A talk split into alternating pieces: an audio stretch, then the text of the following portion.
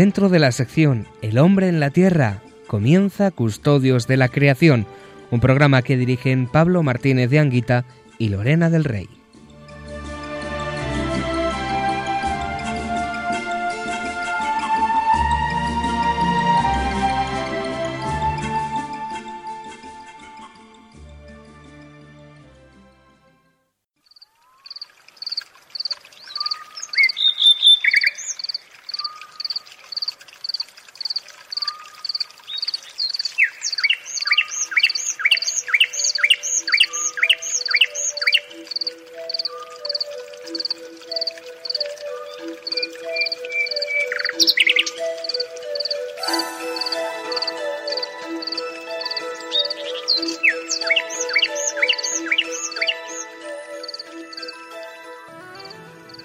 Acordóse Dios de Noé y de todos los animales y de los ganados que con él estaban. En el arca Dios hizo pasar un viento sobre la tierra y las aguas decrecieron. Se cerraron las fuentes del abismo y las compuertas del cielo y cesó la lluvia del cielo. Poco a poco retrocedieron las aguas de sobre la tierra. Al cabo de ciento cincuenta días las aguas habían menguado y en el mes séptimo, el día diecisiete del mes, varó el arca sobre los montes de Ararat. Abrió Noé la ventana que había hecho en el arca y soltó a la paloma para ver si habían menguado ya las aguas de la superficie terrestre. La paloma vino al atardecer y he aquí que traía en el pico un ramo verde de olivo, por donde conoció Noé que habían disminuido las aguas de encima de la tierra. Habló entonces Dios a Noé en estos términos. Sal de tu arca, y contigo tu mujer, tus hijos y las mujeres de tus hijos. Saca contigo todos los animales de toda especie que te acompañan, aves, ganados y todas las sierpes que reptan sobre la tierra, que pululen sobre la tierra y sean fecundos y se multipliquen sobre la tierra. Al aspirar ve el calmante aroma, dijo en su corazón, Nunca más volveré a, a maldecir el suelo por causa del hombre, porque las trazas del corazón humano son malas desde su niñez y volveré a herir a todo ser viviente como lo he hecho. Mientras dure la tierra, sementará, sementará y siega, frío y calor, verano e invierno, día y noche no cesarán. Dios bendijo a Noé y a sus hijos y les dijo, Sed fecundos, multiplicaos y llenad la tierra, y fundiréis temor y miedo a todos los animales de la tierra, y a todas las aves del cielo, y a todo lo que repta por el suelo, y a todos los peces del mar, quedan a vuestra disposición. Todo lo que se mueve y tiene vida os servirá de alimento, todo os lo doy, lo, lo mismo que os di la, la hierba verde. Dijo Dios a Noé y a sus hijos con él. He aquí que yo establezco mi alianza con vosotros y con vuestra futura descendencia, y con toda el alma viviente que os acompaña las aves, los ganados y todas las alimañas que hay con vosotros, con todo lo que ha salido del arca, todos los animales de la tierra. Establezco mi alianza con vosotros y no volverá nunca más a hacer aniquilada toda carne por las aguas del diluvio, ni habrá más diluvio para destruir la tierra. Y también dijo Dios, Esta es la señal de la alianza para las generaciones perpetuas que pongo entre yo y vosotros y toda alma viviente que os acompaña. Pongo mi arco en las nubes y servirá de señal de alianza entre yo y la tierra. Cuando yo anuble de, nubes la tierra, entonces saberá el arco de las nubes. Y me recordaré y me acordaré de la alianza que media entre yo y vosotros, y toda alma viviente, toda carne, y no habrá más aguas diluviales para exterminar toda carne. Pues en cuanto esté el arco en las nubes, yo lo veré para recordar la alianza perpetua entre Dios y toda alma viviente toda carne que existe sobre la tierra.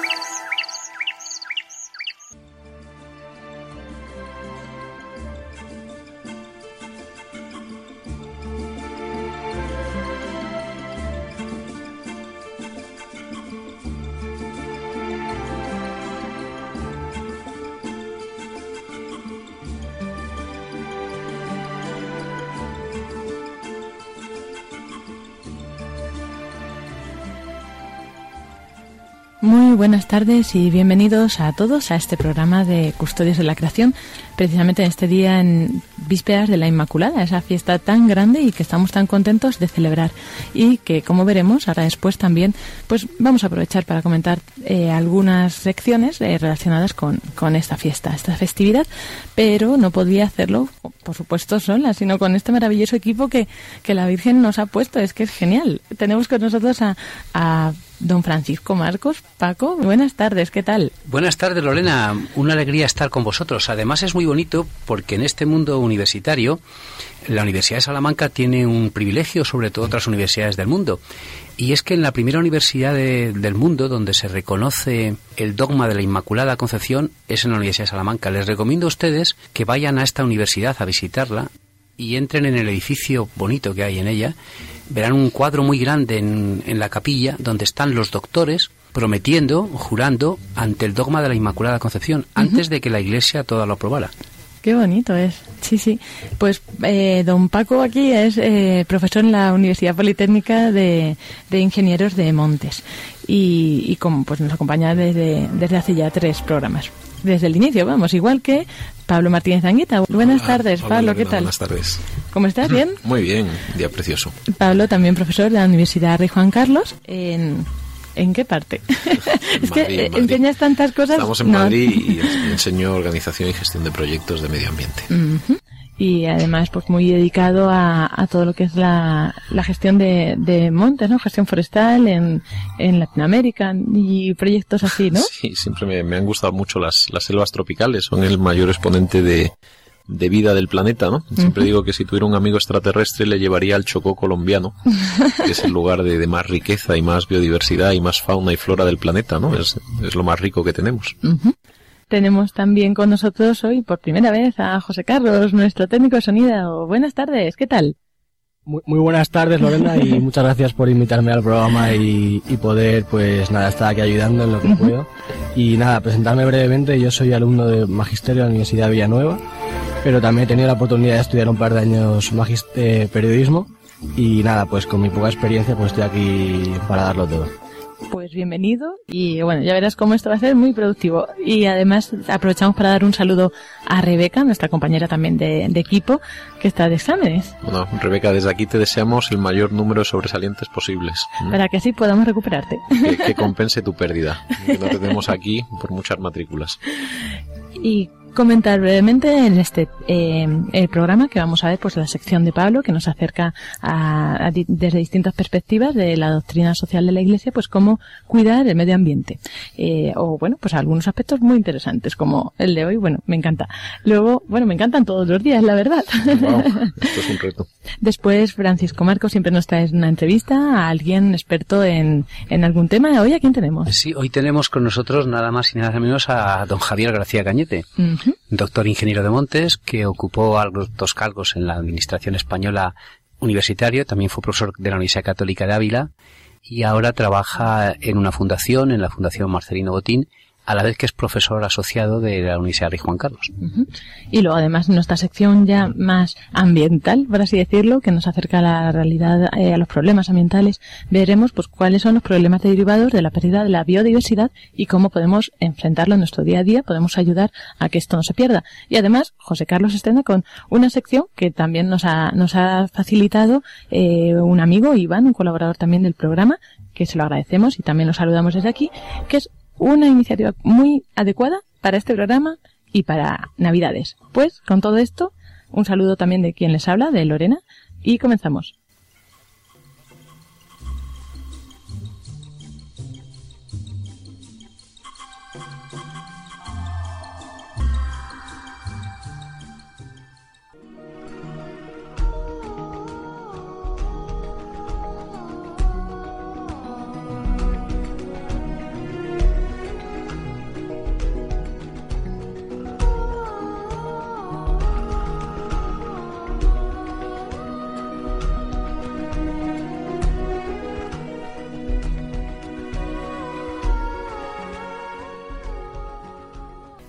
Y comenzamos este programa de hoy con esta sección de, Custodios de la Creación, pues la sección que nos trae Pablo Martínez de Anguita, que nos cuenta cómo podemos aproximarnos al magisterio de la Iglesia en todos estos temas.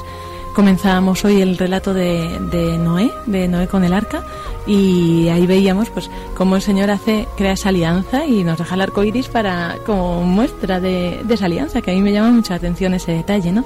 Y cómo ahora, eh, pues en estas vísperas de la Inmaculada Concepción, creo que en María podemos ver cuál es ese culmen de esa alianza, ¿no? El, el arca de la nueva alianza que es ella, pues cómo ella es eh, la obra culmen de la creación de Dios y también nos puede ayudar el pensar cómo María vería a la creación, siendo ella quien era que en todo lo que veía, todo lo que hacía, pues veía al Creador, ¿no? Pues yo creo que también ahí Pablo nos va a ayudar mucho a adentrarnos a este misterio. Pablo, cuéntanos. Bueno, Lorena, muchas gracias. No, yo me estaba, me estaba imaginando que era Noé por unos instantes y que voy al frente del arca y que solo veo agua, ¿no? Y verdaderamente me, sentiría muy agobiado, ¿no? Porque estaría en, mitad de un desastre ambiental, ¿no? Y de repente se ha ido la tierra, ¿no? Es como, me imagino yo que muchas, muchas tribus se sienten así en, en América Latina, en África, cuando de repente un día se despiertan y ya no existe su bosque, ¿no? Y decir, bueno, ¿y ahora qué pasa con mi vida, ¿no? ¿Dónde está mi tierra? ¿Mm? Es una, una pregunta que yo creo que, que se hace mucha gente hoy el otro día contábamos como en, en, África, ¿no? Pues de repente llegan las compañías y echan a la gente y se ponen a, a cultivar y, y, se acabó la vida tradicional, ¿no? Yo me imagino a Noé como diciendo, bueno, ¿y dónde está mi tierra? ¿Y esto qué es, no? Y, sería una desesperación humana, por un lado, ¿no? Y por otro, pues me, imagino a Noé allí en la, en la proa, en la quilla, mirando y, y preguntándose qué va a pasar, ¿no? Y entonces aparece la primera alianza. Y aparece un signo precioso en el cielo, que es el arco iris, y la promesa de que, de que esa tierra que uno quiere, que uno ama, eh, está bendita, va a ser, va a ser cuidada, va a ser conservada, bajo nuestra tutela, nuestra responsabilidad, pero que el Señor va a estar ahí para que, para que no perdamos nuestra tierra, ¿no? Y, esa es como la, la primera alianza, ¿no? Una, alianza llena de, de color, porque es el arco iris, ¿no? Una alianza. A mí el arco iris significa mm, toda la riqueza de la naturaleza unida al cielo, ¿no? Mm, porque ese, el arco iris une el, cielo con, con, la tierra, ¿no? Y de algún modo nos dice, bueno, pues eso que, eso que no sabes cuidar, yo, yo estaré pendiente de, de, velar por ello y esta es mi señal, ¿no? Y es una, es una primera alianza, ¿no? Pero aún así sucede que, que el hombre eh, como vamos viendo en muchas cosas, pero específicamente en lo nuestro, pues, eh, pues sigue destruyendo muchas cosas, ¿no? A sí mismo, a, otros seres humanos, a, y, y, por supuesto también eh, con las consecuencias que tiene sobre la naturaleza, ¿no? Y de algún modo no es, no, no es suficiente el arco iris como, como alianza, como esa primera alianza, y tiene que venir una segunda alianza, ¿no? Que es el, eh, que es, que es María,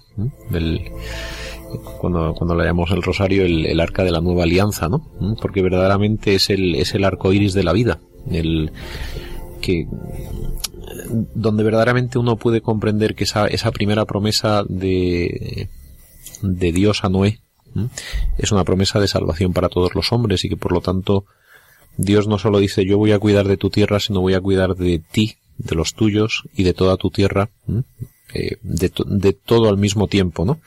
Y la garantía de ello es, eh, es, es, Cristo que ha dado su, su, vida en la cruz y María que lo ha traído, ¿no? María la, la, portadora de la vida es la que es la que nos nos garantiza, ¿no? Que ese, ese arco de ese esa, ese arco iris, ¿no?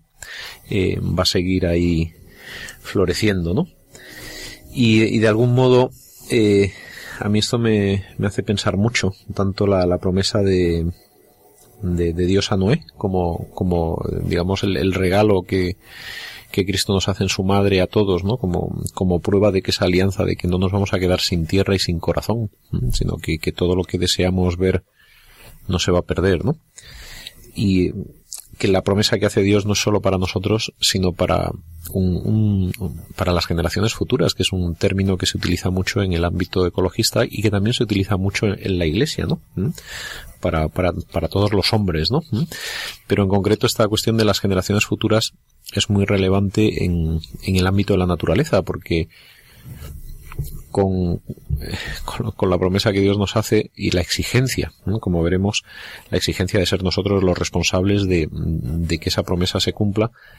Eh, tenemos que ser conscientes de que lo que ahora disfrutamos lo disfrutarán otros cuando nosotros ya no estemos, son las generaciones futuras, ¿no? Y que tienen ese, ese de igual derecho a, encontrar las cosas como las que hemos encontrado, ¿no? En este sentido, leo un párrafo de la Centesimus Annus de Juan Pablo II, donde dice, en vez de desempeñar su papel de colaborador de Dios en la obra de la creación, el hombre suplanta a Dios y con ello provoca la rebelión de la naturaleza, más bien tiranizada que gobernada por él. Esto demuestra sobre todo mezquindad o estrechez de miras del hombre, animado por el deseo de poseer las cosas en vez de relacionarlas con la verdad. Y falto de aquella actitud desinteresada, gratuita, estética que nace del asombro por el ser y por la belleza que permite leer en las cosas visibles el mensaje de Dios, invisible que las ha creado. A este respecto, la humanidad de hoy debe ser consciente de sus deberes y de su cometido para con las generaciones futuras. En este precioso párrafo de Juan Pablo II además de hablar de las generaciones futuras, eh, yo quería hablarlo, quería mencionar una serie de, de cuestiones de método. ¿Cómo, no, cómo, nos, cómo nos habla el Papa de, de cuidar la naturaleza para las generaciones futuras? ¿no? Dice, las cosas, en vez de poseerlas, las necesitamos relacionar con la verdad, con aquella actitud desinteresada, gratuita y estética que nace del asombro por el ser y por la belleza que permite en las cosas visibles leer el mensaje de Dios invisible que las ha creado. Este es el, el, el, truco, por decirlo así, la, sencillez de, del amor a la belleza que nace del asombro.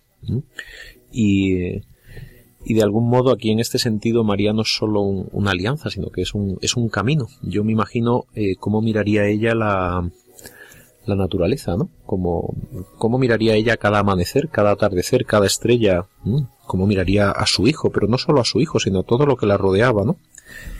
Y me, viene a la mente un párrafo del gran escritor inglés Chesterton que dice en cada niño todas las cosas del mundo son hechas de nuevo y el universo se pone de nuevo a prueba, ¿no? Parece como verdaderamente que lo que nos mueve es la novedad en el sentido positivo de la palabra, ¿no? Descubrir que descubrir que lo que tenemos es una es un regalo, por lo tanto es algo nuevo, ¿no? Eh, que, que la mera existencia de, de, las estrellas, del planeta, de la arena, del mar, de los animales, ¿no? Es un es un don, ese es el comienzo. Y esto no es una actividad intelectual, esto es algo que hace un niño, ¿no? Cuando de repente te asomas a, a la cunita de un niño de 5 o 6 meses que ya empieza a ver y te ve y te reconoce y se agita, ¿qué está pasando? Que, que te ha reconocido, se ha, se ha estremecido por, la, por tu presencia, porque las cosas son, ¿no? ¿Mm?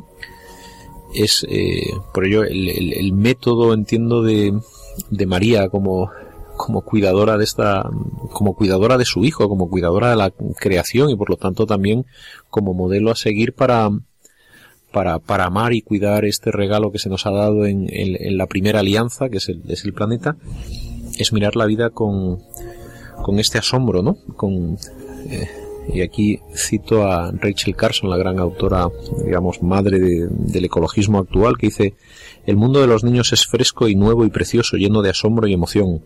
Es una lástima que para la mayoría de nosotros esa mirada clara, que es un verdadero instinto para lo que es bello y que inspira admiración, se debilite e incluso se pierda antes de hacernos adultos. Yo creo que lo que le podemos pedir a, la Virgen en esta proximidad de, de, la, de la festividad de la, de la Inmaculada es que no nos deje caer en el aburrimiento, que, no, que no permita que dejemos de asombrarnos, porque si no, entonces, para nosotros, Dios dejará de estar vivo en nuestros sentidos, porque ya, si, si, si no, no, lo percibimos por los sentidos, por la belleza de, del sol, de la luna, de lo que nos entra, que es más que una construcción intelectual.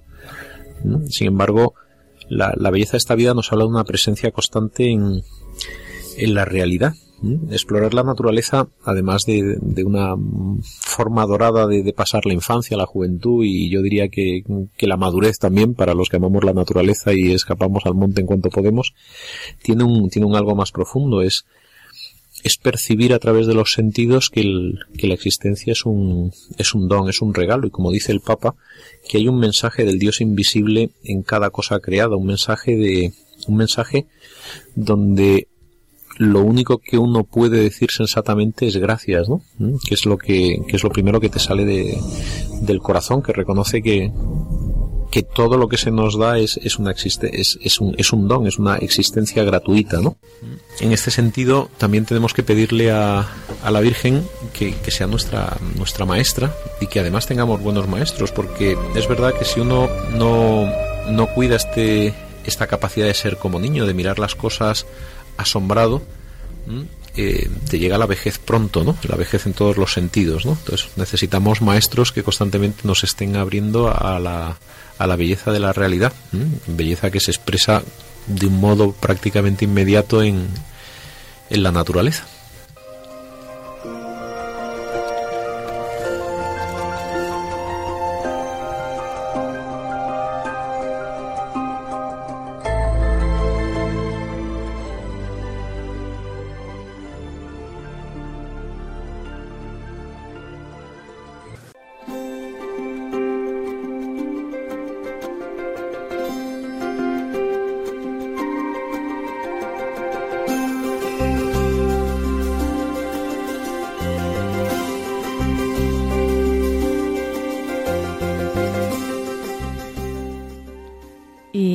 Este sábado de Víspera de la Inmaculada continuamos nuestro programa y llegamos a, la sección que le encanta a Paco, la sección de, entrevistas. Bueno, Paco, cuéntanos que, a quién nos traes hoy. Buenas tardes, Lorena y Pablo y todos los queridos oyentes.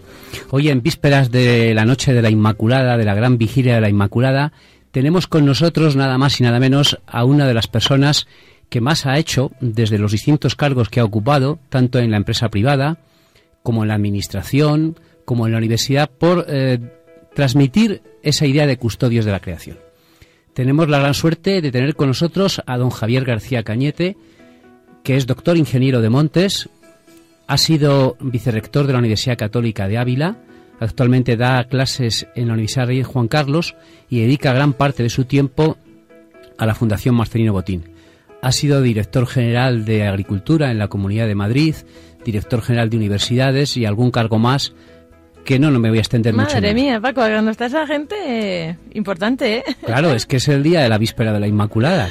bueno, buenas noches, Javier, ¿qué tal estás? Muy buenas tardes, encantado de estar con vosotros. y, y, lo de la presentación de Paco es que esto de que te presenten los amigos siempre siempre tiene, es muy peligroso. sí, sí, es peligroso sobre todo para la, humildad de, de, uno mismo, ¿no? Javier, entre tus muchos trabajos por este mundo, eh, viajaste mucho por Sudamérica, trabajando en una empresa, organizando cursos para altos directivos. Y, por tanto, conoces bien la realidad de Sudamérica. También has viajado mucho por Europa y por Norteamérica. Allí pasamos unos días muy agradables, hace algunos años tú y yo juntos. Y es una pregunta que venimos haciendo siempre a los que entrevistamos, a las personas que nos que, vienen a este programa de custodios de la creación. Para ti, Javier, ¿cuáles son dos o tres problemas importantes en el medio ambiente, tanto en Latinoamérica como en España? Bueno, yo creo eh, que los problemas sobre el medio ambiente son comunes, son globales. Eh, pueden ser más incisivos eh, en una determinada dirección, en un lugar que en otro, pero yo creo que el problema fundamental del medio ambiente es que, como tantas cosas que se nos dan gratis, consideramos que no tienen valor, incluso que no es necesario cuidarlo. ¿no? y, no valoramos que es un regalo que hemos recibido y que nos corresponde a nosotros, a la generación que en cada momento estamos, cuidarlo, preservarlo, mejorarlo si cabe, utilizarlo, porque no se trata solo de conservar, eh, por conservar, sino utilizarlo y eh, transmitirlo de la mejor manera posible a las generaciones siguientes. Y eso yo creo que es, a mi juicio, el problema más importante, el tomar conciencia, tanto en Europa como en América, eh, de que eso es una realidad que tenemos que cuidar como sociedad. Yo, eh, cuando hablo de, cuando pienso en el ámbito del medio ambiente, eh, el medio ambiente no se, no se escapa de lo que está ocurriendo hoy, por ejemplo, en Europa con la crisis, una crisis que se dice que es económica, pero es que la crisis ambiental que forma parte de esa crisis de valores que a los que hoy se aduce ya con, eh, en que todos creemos que ha sido el origen de la crisis económica eh, y de la crisis financiera que estamos sufriendo en Europa, pues yo creo que tiene también mucho que ver esa, esa falta de conciencia en el ámbito del, del, medio ambiente, ¿no? En el caso de América, eh, lo que quizá podemos considerar es eh, disculpar algunas cuestiones que se están produciendo allí porque hay unas necesidades que en los años de atrás han sido mucho más urgentes que ahora, que es una que son sociedades que están mmm, creciendo a unos ritmos muy importantes y que están logrando generar una clase media y una clase media social cada vez más importante y más relevante pero que no debemos olvidar que en América, que es una de las principales suministradores de medio ambiente para el mundo entero, pues eh, lo que allí ocurre nos atañe también a todos y por tanto los problemas de, que allí tienen de preservar recursos, de conservar recursos o gestionarlos bien, explotarlos adecuadamente, eh, nos concierne a todos y, y tenemos que ser eh, colaboradores en esa, en esa misión común que tenemos en todos los continentes y en todas las sociedades de ser conscientes de que hay que conservar el medio. ¿no? Javier, mm, actualmente hay pocas personas que puedan responder a la pregunta que te voy a hacer. Tú eres doctor ingeniero de montes.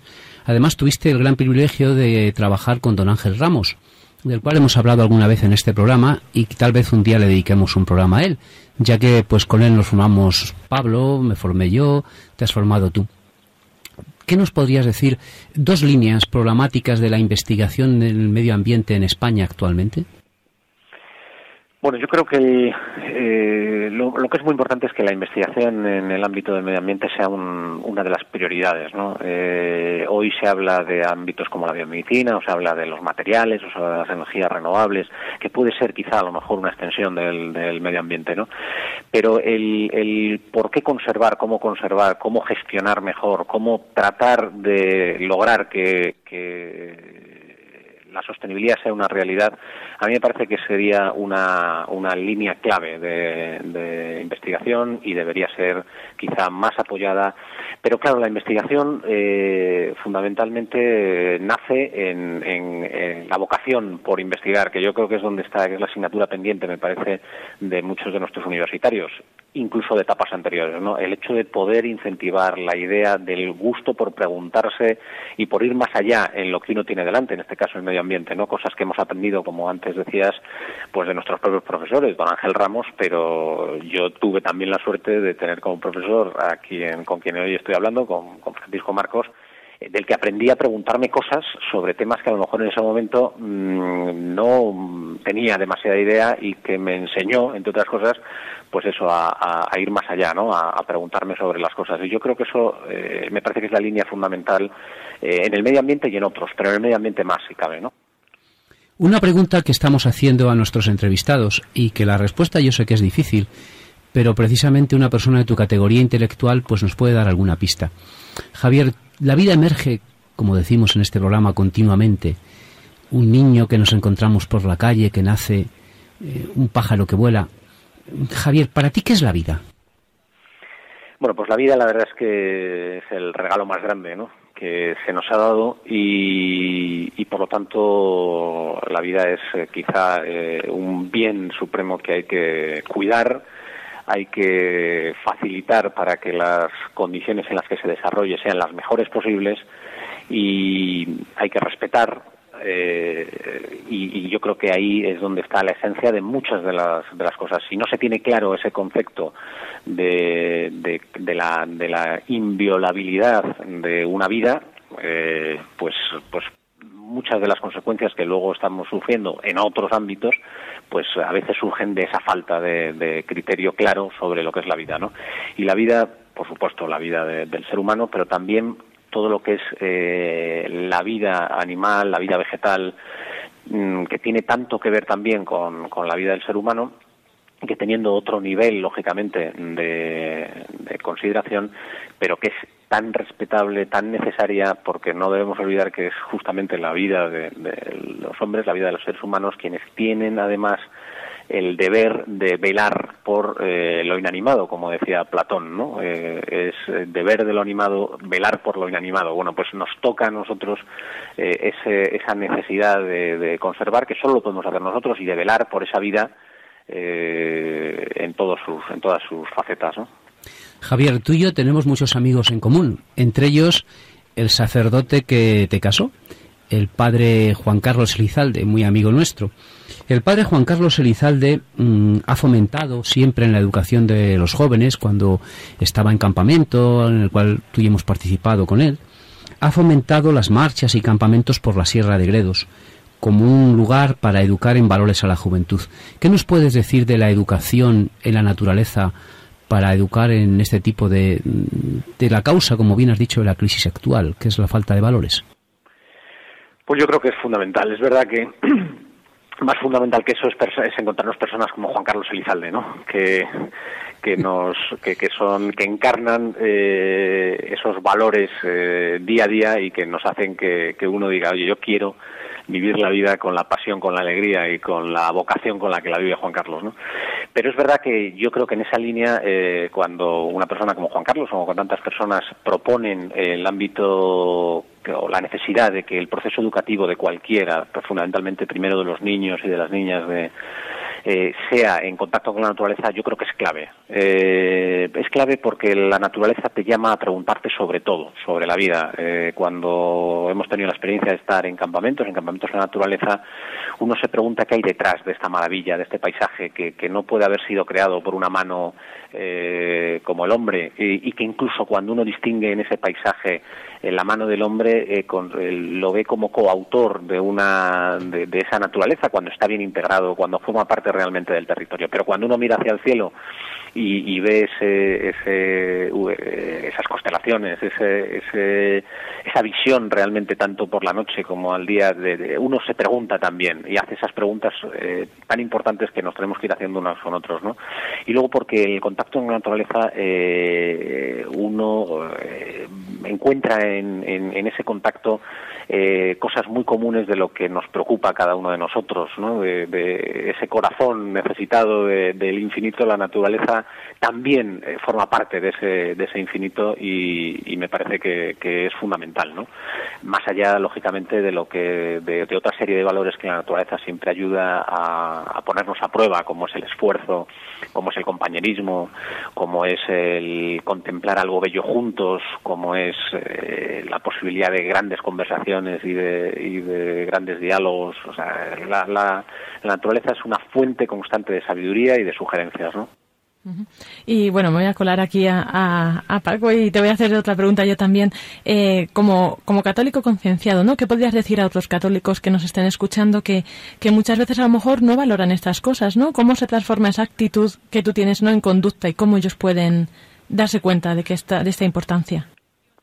Pues yo creo que el, católico, la verdad es que la suerte de, la fe, eh, yo creo que es que te, te permite eh, abrazarlo todo, considerarlo todo, eh, y, y, cuidar de todo. ¿no? Eh, yo a priori no, no, no concibo que mi fe no me ayude o no me haga eh, considerar todo lo que tengo a mi alrededor y en esa, en esa parte eh, la naturaleza y, y el medio eh, forma parte forma parte importante de, sin caer en, en tener en cuenta que la naturaleza al final no deja de ser un medio, ¿eh? un instrumento que, que, Dios nos pone, pues y un lugar en donde eh, poder desarrollar nuestra vida no entiendo la naturaleza como un fin en sí mismo, ¿no? Como, como algo que hay que conservar por conservar, ¿no? Eh, es muy importante el equilibrio entre conservación y desarrollo, por ejemplo, y en ese sentido a mí me parece que, que desde la fe y desde eh, todo eso se entiende muy bien. No quiere decir que no se pueda entender desde otros ámbitos, ni mucho menos, pero que a mí a veces me sorprende cuando en nuestros ámbitos eh, no somos más eh, activos en el ámbito de la conservación de la naturaleza, porque me parece que si alguien es consciente del valor que tiene la naturaleza creada por, por Dios eh, y, ofrecida por Él a todos nosotros, pues, eh, pues somos nosotros, somos, somos los, los, las personas de fe, ¿no? Y por eso eh, me parece que, que no es casi necesario, creo, hacer esa llamada, sino es simplemente reconocer que, esa, que, que ese, con ese deseo y cariño por la naturaleza eh, forma parte también de nuestra vida de fe. Javier, eh, estamos en Radio María. Tú eres una persona que, como los que estamos aquí, pues habitualmente rezas el rosario cuando puedes, sobre todo en la naturaleza, ¿no? Eh, para ti, ¿qué es el rosario? Para ti, ¿qué significa la devoción a la Virgen? Sobre todo en el día de hoy, que estamos en el día 7 de diciembre.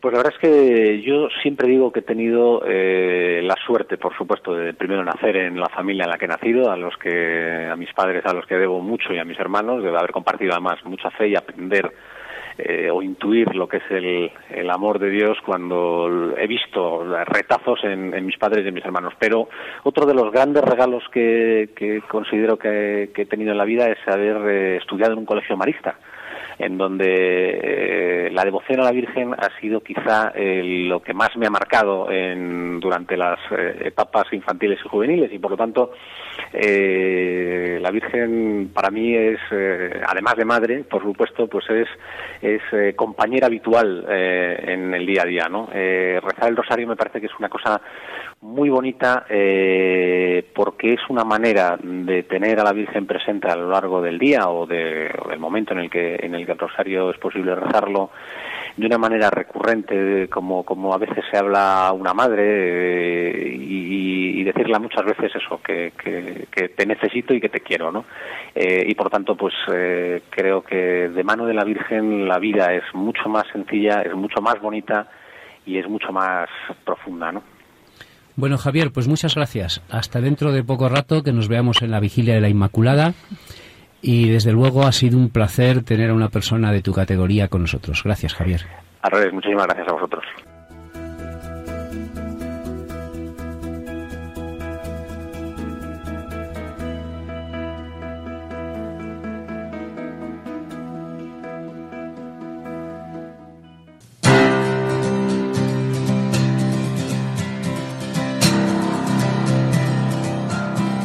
Still my heart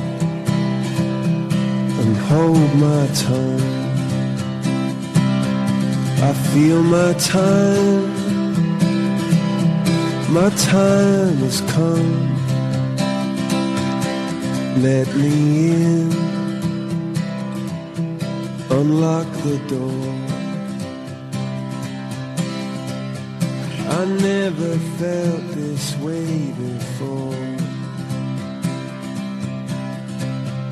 The wheels just keep on turning. The drummer begins to drum. I don't know which way I'm going. I don't know which way I've come.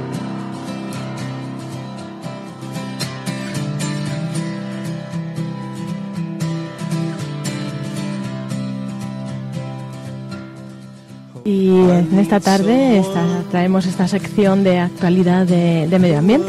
Pero más que actualidad, yo creo que es un poco hoy de formación. Continuamos con un tema que ya eh, Rebeca nos comentó en un par de ocasiones sobre la biodiversidad, que es muy importante por, por muchos aspectos, ¿no? Pues la biodiversidad, ¿qué es en sí? ¿no? Es la mayor riqueza de nuestro planeta, ya que ha asegurado el mantenimiento de vida a lo largo de los diferentes procesos geológicos que han acontecido en la Tierra.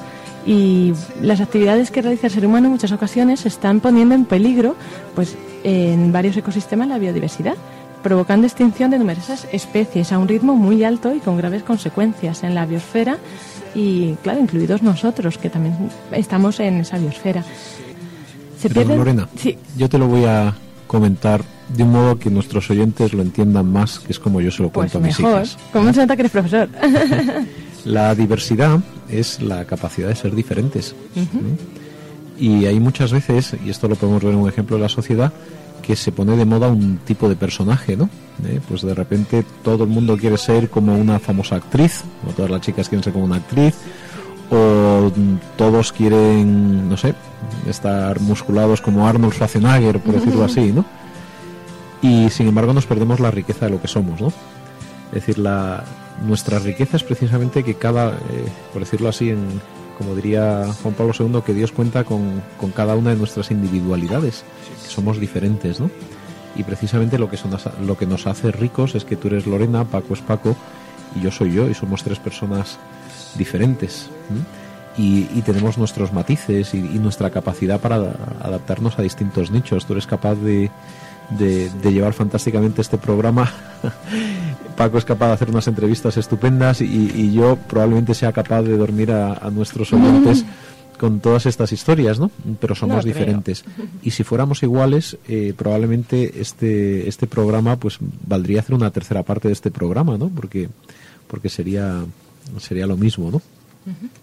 Entonces, lo que nos hace ricos es que cada uno es diferente, tiene, tiene diferentes matices y en última instancia esos matices nos permiten adaptarnos a, los recovecos de la vida, ¿no? ¿Mm? Podemos, eh, pues que cada uno encuentra a lo mejor pues a, su mujer o, a su marido que es diferente, pero no puede decir, oye, si yo estaba hecho como para esta persona, ¿no? Y porque estaba hecho así, ¿no? Entonces, esa es precisamente nuestra riqueza, que somos diferentes cada uno, aunque todos tenemos igual dignidad como hijos de Dios, pero somos con nuestros matices y por decirlo así con nuestras adaptaciones a la realidad, con nuestra historia, con nuestro eh, con toda nuestra nuestra carga de, lo que hemos heredado de nuestros padres que bueno pues eso mismo que nos sucede entre nosotros también sucede también en, por decirlo así en el conjunto de la raza humana no el hecho de que haya personas eh, blancas negras eh, pues más amarillentas. ¿eh? Bueno, no sé si los chinos son más amarillentos o es que un amarillento es alguien que está enfermo, no lo sé. Pero bueno, que hay diferentes tonalidades o, diferentes eh, rasgos es precisamente lo que a unos les ha permitido adaptarse con éxito a África y el hecho de que los esquimales tengan una piel gruesa y los ojos más pequeñitos y sin embargo más pequeñitos y con capacidad para distinguir entre 60 tonalidades de blanco es lo que les permite vivir en la Antártida, ¿no? Es decir, el el hecho de, ser diferentes es lo que nos hace poblar un planeta, nos lo permite como, como especie. Si probablemente una persona eh, española se fuera a vivir a la Antártida con los esquimales, pues probablemente sobreviviría. Ahora es más fácil porque hay más medios, pero hace 100 años pues no, no hubiera sobrevivido, nos hemos tenido que adaptar, ¿no? Entonces, hemos hablado de, por decirlo así, el primer nivel es como la, diversidad entre nosotros, nuestras riquezas, que somos diferentes dentro de, dentro de esta comunidad, incluido aquí José Carlos, que estamos los cuatro en el estudio, ¿no? A un nivel más amplio, eh, gracias a que hay distintas razas, la humanidad se ha podido adaptar a, distintos a distintos nichos, ha podido tener una riqueza cultural, tanto en, lenguas, en percepciones de la vida, en, historias, en religiones, ¿no? Y esa es nuestra riqueza. Por eso el, el problema de la biodiversidad es un problema, por entenderlo así, cultural, que lo podemos entender con términos muy muy sencillos y muy de andar por casa. ¿Quién, quién querría que su hija fuera como Miley Cyrus, no? Bueno, he puesto a lo mejor un ejemplo muy radical, ¿no? Es una, una actriz que canta y tal y cual. No, no en el sentido de que la imite, sino de que todas las chicas fueran como ella, ¿no? Entonces, eh, pues mi hija perdería como su encanto propio por ser ella, ¿no? Entonces, la riqueza es ser cada uno quien es, y además sabiendo que es amado y, elegido eh, tal como es. ¿no? Pues esto mismo lo, que lo hemos hablado de lo que llamamos la diversidad alfa, en biología se llama la, biodiversidad intraespecífica, ¿no? es como un símil de lo que pasa en, en este estudio, ¿no? que gracias a que somos diferentes este programa puede funcionar. ¿no? A nivel de, gran especie también la gente va evolucionando, ¿no? Asimismo podemos encontrar que los osos blancos pues sencillamente eran osos pardos que fueron mutando con el tiempo a adaptarse a, vivir en el, en el polo norte, ¿no? De algún modo nuestra riqueza humana es fruto de, esa, de ese proceso vital que es la diversidad, que se puede definir como la capacidad que tiene la vida de adaptarse a cada una de las circunstancias que encuentra.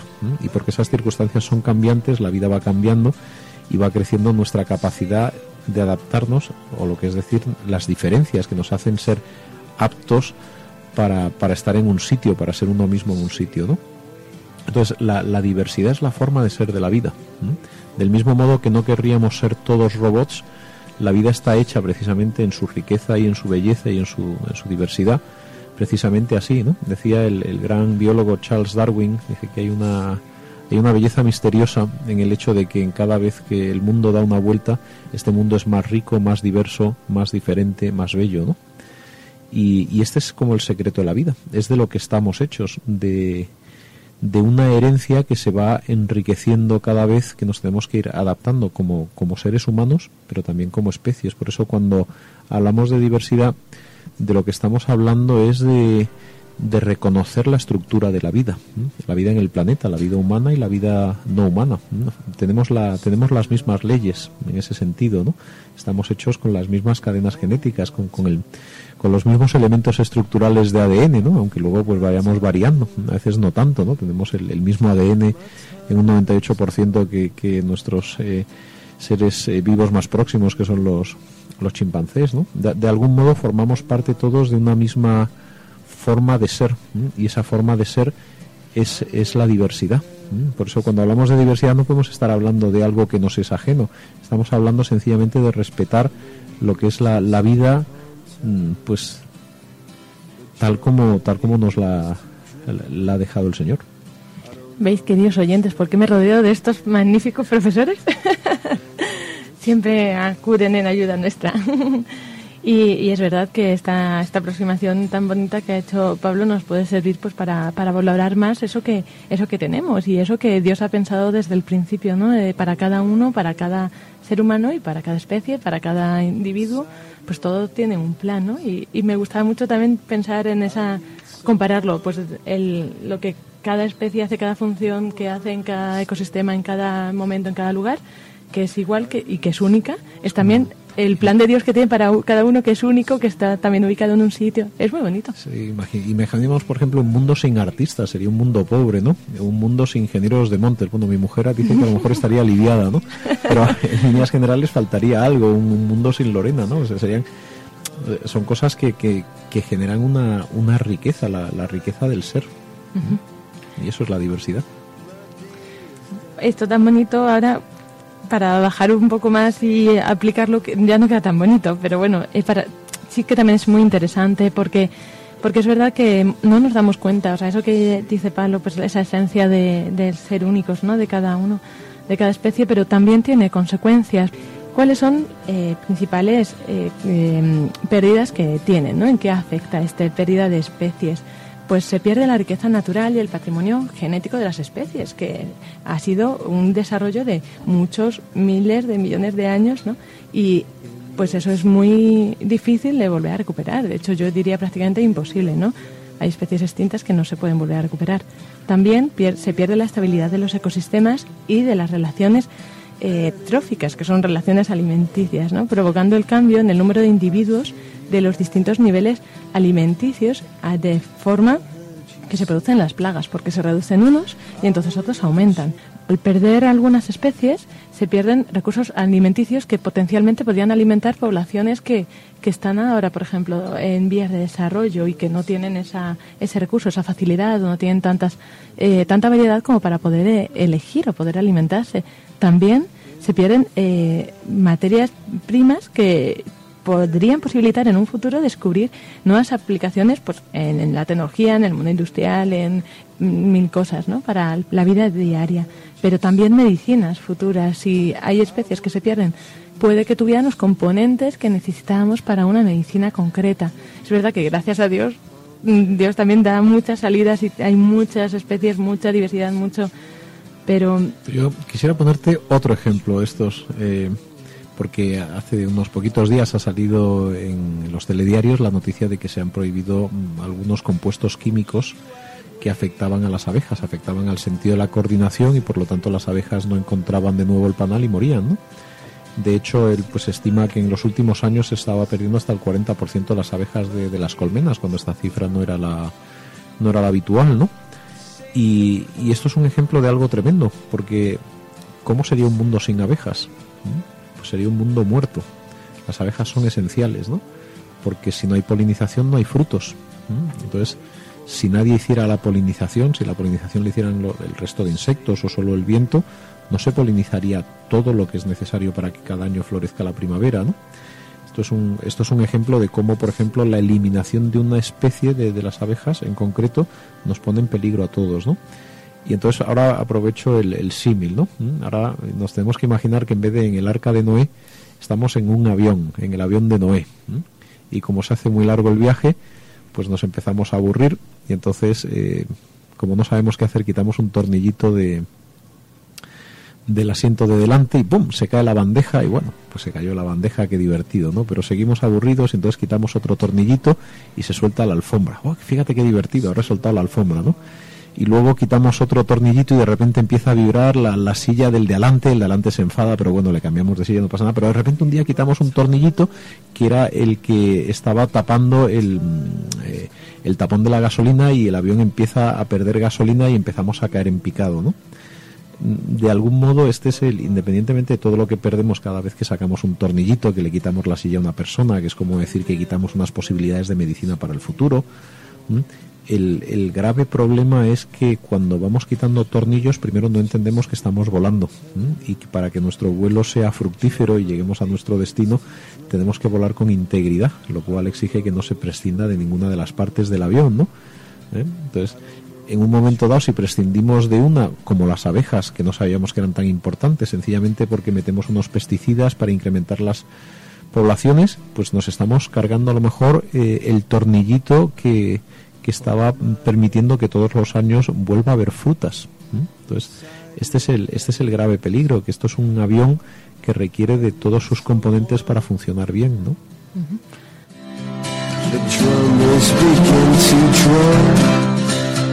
I don't know which way I'm going. I don't know what I'll become. For you I'd wait till kingdom come. Until my day.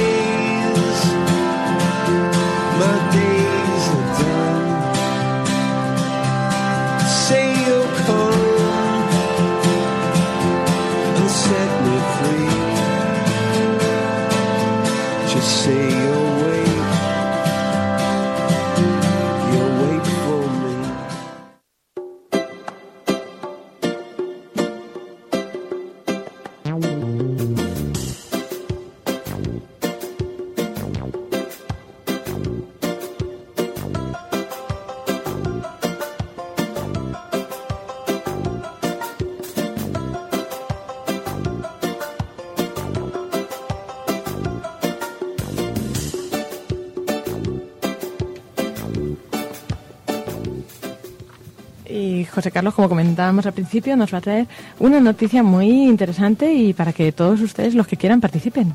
Cuéntanos. Pues tenemos eh, la primicia de poder anunciar el primer concurso de bienes reciclados. Vamos a decirles brevemente cómo participar. Pues usted en su casa, donde quiera, diseña un Belén con todo el material reciclable que, que pueda conseguir. Eh, y como máximo eh, pueden ser 15 figuras.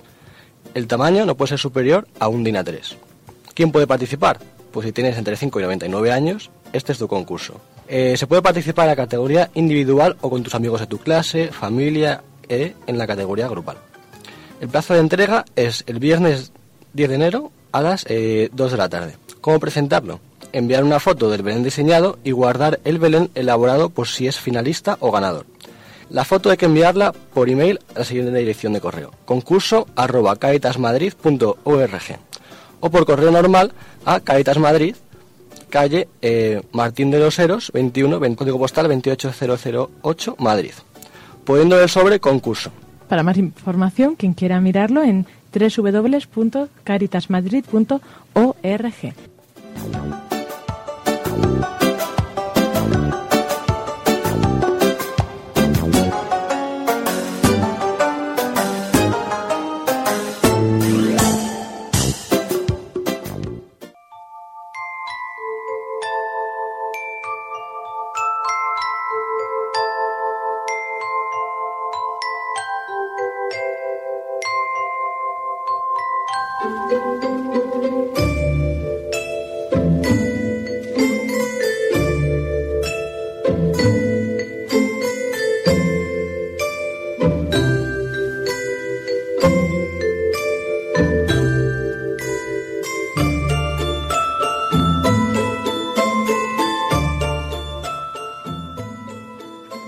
con esto, queridos oyentes, concluye el programa de Custodios de la Creación de hoy, víspera de- del Día de la Inmaculada. Esperamos que hayan disfrutado en esta tarde con nosotros, eh, pues, compartiendo eso que, ha hecho Dios, ¿no? Todas las maravillas de la creación. Nos despedimos, como siempre, con la oración de, de San Francisco de Asís, el Cántico de las Criaturas, pero no sin antes deciros que tenemos también un email al que podéis enviar vuestras sugerencias, vuestras preguntas, vuestras dudas, que es custodios de la. También en la página de Radio María de Facebook, ahí está el, la página de Custodios de la Creación, en la que podremos ir, ir compartiendo pues eh, distintas citas de, de esto que estamos hablando en todos los programas, algunas canciones y por supuesto también pues responder a vuestras preguntas. Concluimos.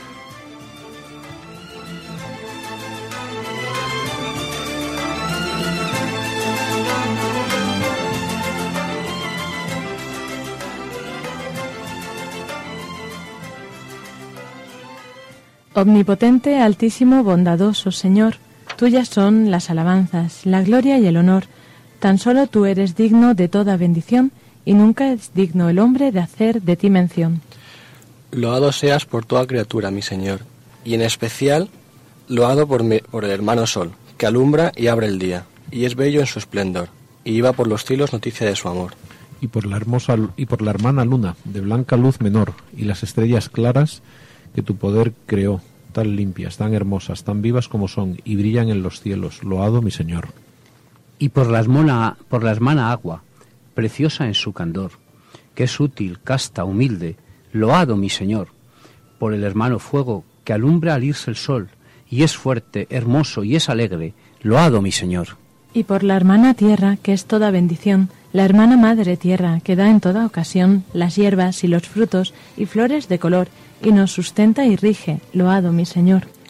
Y por lo que los que perdonan y aguantan por tu amor los males corporales y la tribulación. Felices los que sufren en paz con el dolor, porque les llega el tiempo de la consolación. y por la hermana muerte loado mi señor ningún viviente escapa de su persecución ay sin pecado grave sorprende al pecador dichosos los que cumplen la voluntad de Dios No probarán la muerte de la condenación, servidle con ternura y humilde corazón. Agradeced sus dones, cantad todo su creación, las criaturas todas, load a mi Señor.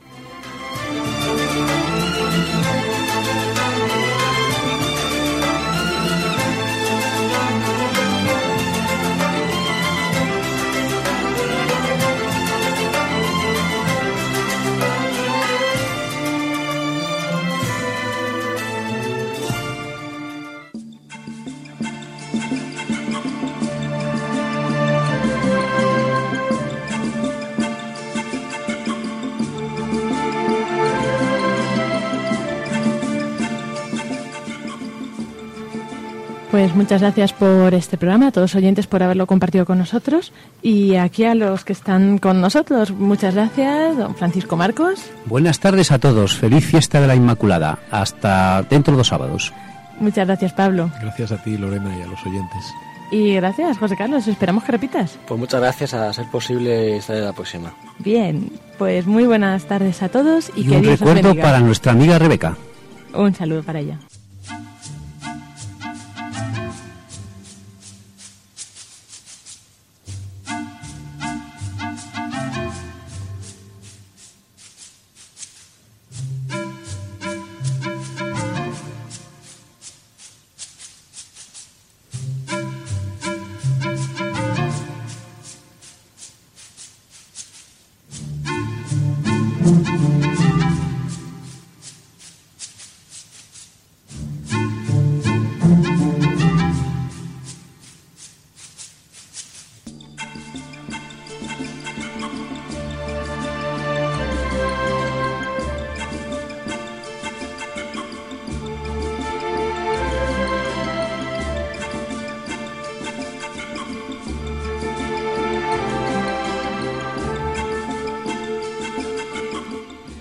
Les hemos ofrecido Custodios de la Creación, un programa enmarcado dentro de la sección El hombre en la Tierra y dirigido por Pablo Martínez de Anguita y Lorena del Rey.